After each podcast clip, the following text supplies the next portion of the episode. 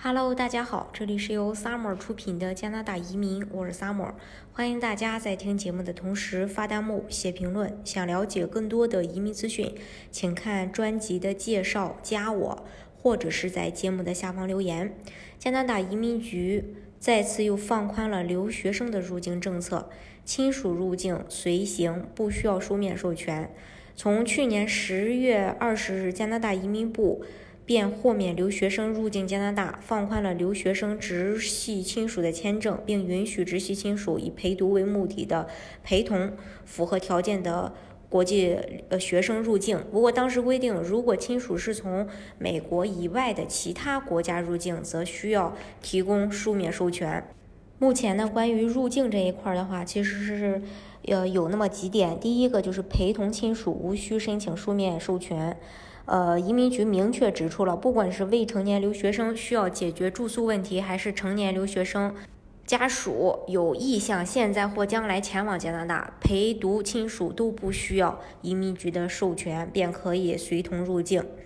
需要注意的是，每位留学生只允许一位陪读亲属随行入境。直系亲属有必要的旅行理呃理由的话，例如以下必要原因：第一，未成年国际学生需要家人陪同一起旅行，需要帮助寻找在加拿大的监护人，需要帮助在加拿大新家中打点一切；二，成年国际学生递交你需要家人陪同的证明文件。例如，你可以递交一份医疗证明，能证明你有健康隐疾或残疾，并且需要其他人帮助解决。留学生在线申请入境加拿大时，必须一起递交直系亲属入境的申请。当然，加拿大访问签证的仍是必不可少的。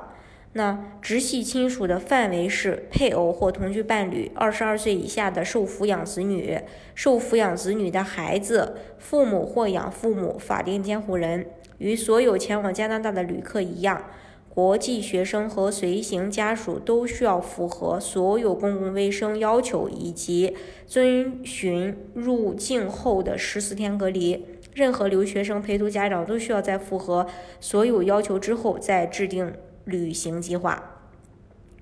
符合上述几类豁免条件入境人士在登机前需要做。呃，这么几点准备：第一，有效的访客签证或电子签证；二，有效的护照；三，告知航空公司你符合豁免资格；四，向边境人员出示你有必要旅行原因，例如你需要与你的配偶、普通法伴侣、家庭成员一起生活；最后，由航空公司确认检查你的健康症状，以确定你没有新冠呃相关的症状，比如说发烧、咳嗽、呼吸困难等等。完备的十四天隔离计划。加拿大的公民、PR 非直系亲属也是允许入境的。我们都知道，加拿大的公民、永久居民的直系亲属入境无需向呃移民局申请书面授权。与加拿大公民、永久居民存在以下关系的，也可以被认定为直系亲属：配偶或普通法伴侣、受抚养子女、受抚养子女的孩子、父母或继父母。继父继母、家呃法定监护人。不过呢，